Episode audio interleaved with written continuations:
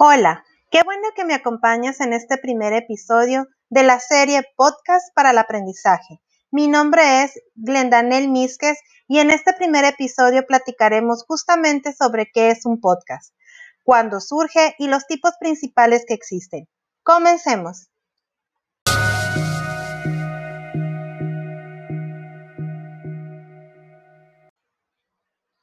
El término podcasting aparece en un artículo del 2004 de Hamsley para referirse al auge de la radio en, línea no profesional, producido por los propios usuarios debido a los iPods, el software accesible o barato para producción de audio y los blogs.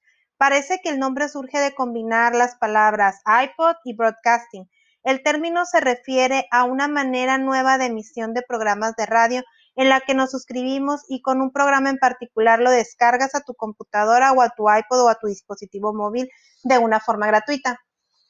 Entonces, a un episodio se le llama podcast, a quien lo hace se le llama podcaster y a quien lo escucha se le llama podcasting.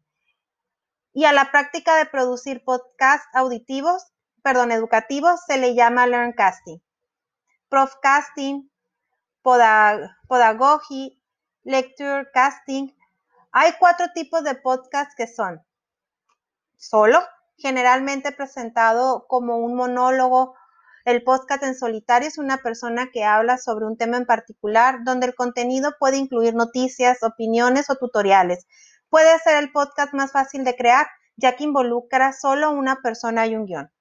El desafío aquí es retener el interés de la audiencia con solo una persona hablando y y hay que darle un formato de diálogo en primera y segunda persona.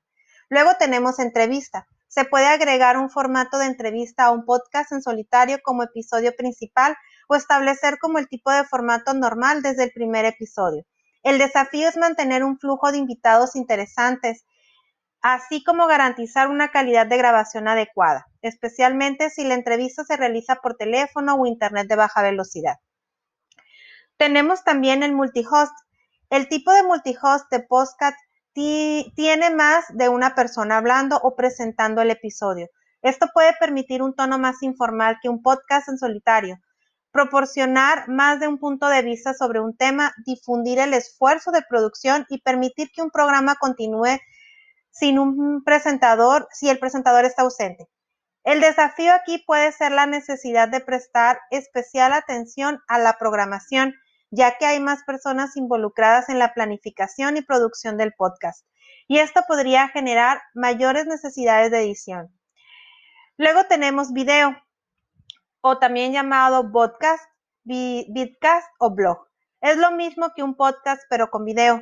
Puede proporcionar un formato interesante y atractivo para un podcast, particularmente uno que se represente en solitario.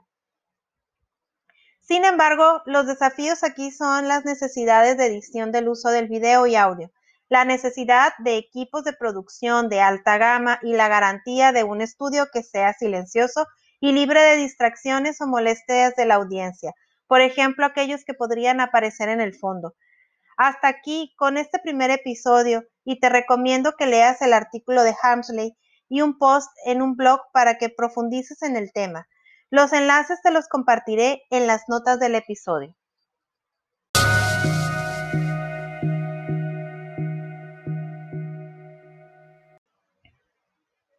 Qué bueno que me has acompañado en este primer episodio. Recuerda que encontrarás algunos enlaces en las notas del podcast hacia sitios de interés y recursos adicionales. No olvides suscribirte al canal y compartir este podcast con el hashtag PostcatConIdea. No te pierdas el episodio 2 de la próxima semana.